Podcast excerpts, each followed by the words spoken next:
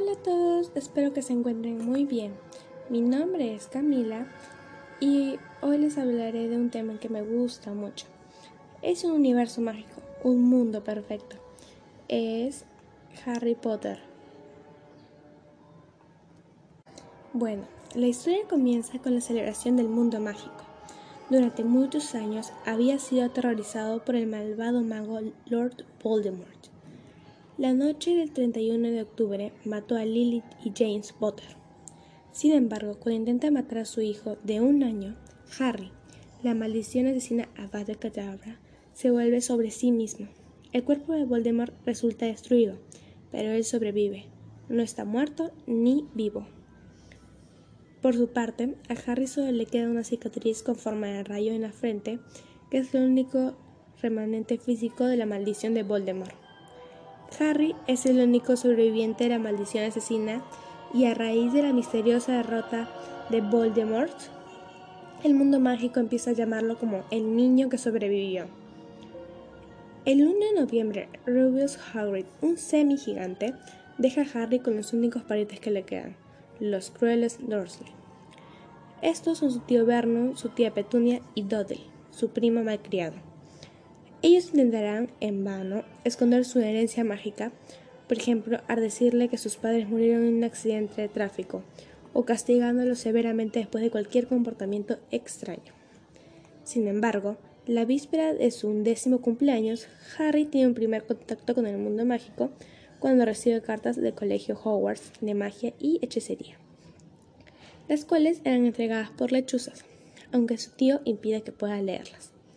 Ya en su cumpleaños, Hagrid aparece y le dice a Harry que existe un mundo mágico y otro mogul, puesto que él es un mago. Ha sido, ha sido invitado a asistir al colegio. Allí fue elegido para la casa de Gryffindor, una de las cuatro casas, que son Gryffindor, Hufflepuff, Ravenclaw y Slytherin. También conoce a sus dos mejores amigos, Ron Weasley y Hermione Granger, y a su enemigo, Draco Malfoy. En el transcurso del tiempo, Harry buscará la forma de derrotar a Voldemort para siempre.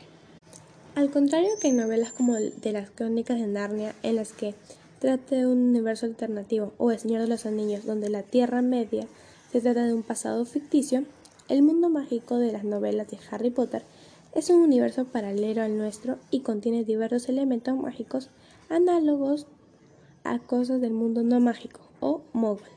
Este universo mágico tiene una organización política para cada estado. En el caso del Reino Unido, donde se desarrolla la mayor parte de la acción, la máxima institución, es el Ministerio de Magia. Existe un mundo estatua internacional del secreto, que obliga a todos los magos y brujas del mundo a mantener el secreto para los modos de existencia del mundo mágico. La capacidad de hacer magia, según las novelas, es innata más que aprendida aunque los jóvenes magos deben asistir a las escuelas con el fin de dominarla y controlarla.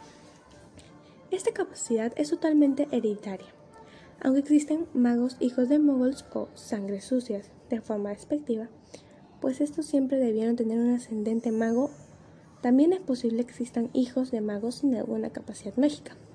A esos últimos se les llama Spix. Los magos tienen un desarrollado sistema social con su propia moneda sanidad y una compleja red de transportes y comunicaciones. Dentro del mundo mágico coexisten con los magos otras criaturas que también son mantenidas en secreto y fuera de contacto con los moguls.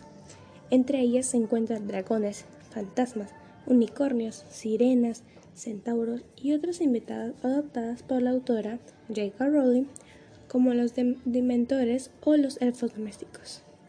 Me alegra haberos informado más sobre este mundo mágico. Si tienen alguna duda, no olviden de consultar. Cuídense.